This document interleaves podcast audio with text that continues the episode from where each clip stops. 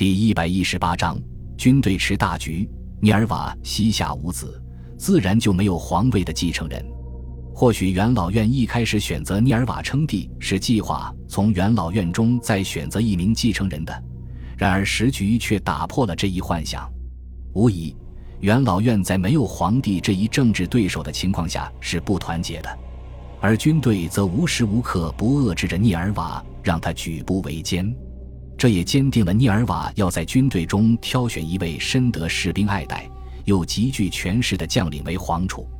帝国最精锐的军队在弗拉维王朝时期曾短暂地分成了两大派系：一派为镇守上下日耳曼行省的莱茵河军团，一派则为抵御帕提亚帝国的叙利亚军团。维特里乌斯皇帝。图密善时期造反的总督萨图尼努斯，无疑都属于莱茵河军团；而支持为帕乡称帝的叙利亚总督穆齐阿乌斯，则是不折不扣的叙利亚军团代表人物。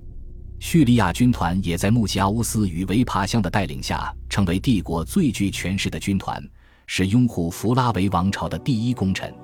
原本莱茵河军团常年与日耳曼部落作战，是帝国最精锐的军团。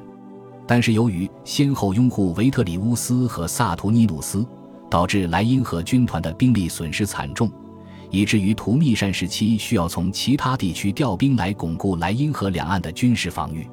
然而，瘦死的骆驼比马大，莱茵河军团至关重要的战略位置，让其一直都是罗马帝国内编制人数最多的军团群，最少的时候也有四五个军团，多的时候可多达十余个。自然，莱茵河军兵最有资格同叙利亚军兵叫板。据说，涅尔瓦本来相中了叙利亚军团的代言人，叙利亚总督马特乌斯为继承人。马特乌斯是一位久经沙场的老将，他曾参与担任过图密善达契亚战争的军团统帅，并且在这之后担任了莫西亚行省的总督。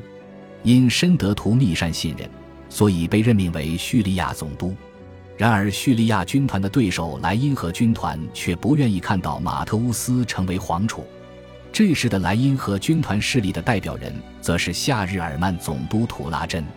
图拉真跟马特乌斯比起来，战争的经历差了一些，但也是从军队低级校官摸爬滚打起来的，为人处事毫无架子，厚爱士兵，深得士兵们的喜爱，在莱茵河军团中颇有当年维特里乌斯之威望。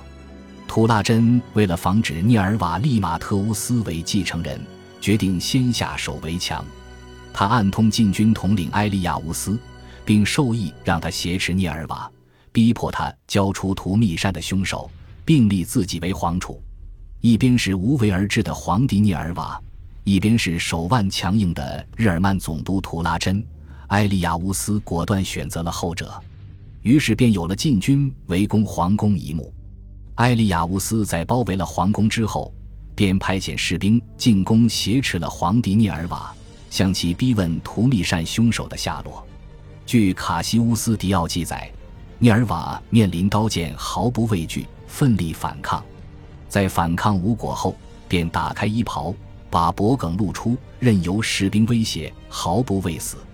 但是尽管如此，依然无济于事。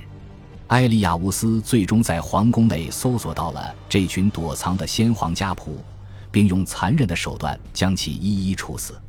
涅尔瓦在见到这些自己承诺要保护的人，当着自己的面被士兵们一一折磨致死后，知道大势已去，也知道皇帝的最后一点遮羞布也已经被残忍的拿掉。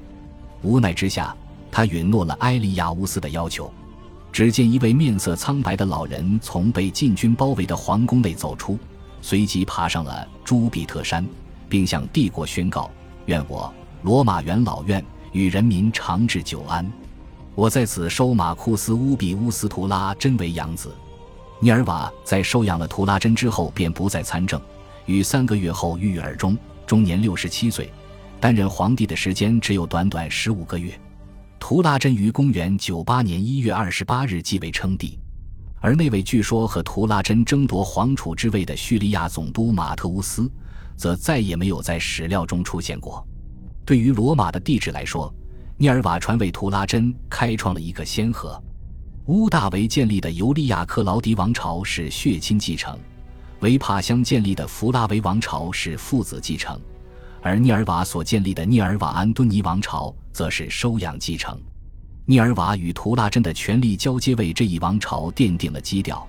除了最后一任亡国之君的康茂德以外，其他涅尔瓦安敦尼王朝的皇帝皆遵循了收养皇储这一优良传统。涅尔瓦一生平淡，与世无争。然而，在生命中最后的两年，被元老院推上了皇帝之位。也正是这生命最后的十五个月，让他吃尽了苦头。虽然不能说是晚节不保，但却也难免给人留下一个弱主的印象。好在图拉真以及后来的几位涅尔瓦安敦尼王朝的皇帝们都各有所长，历经六代皇帝，国祚延长，代代相传之下，无不奉涅尔瓦为贤君。故为其在史书中留下了极大的美誉。感谢您的收听，喜欢别忘了订阅加关注，主页有更多精彩内容。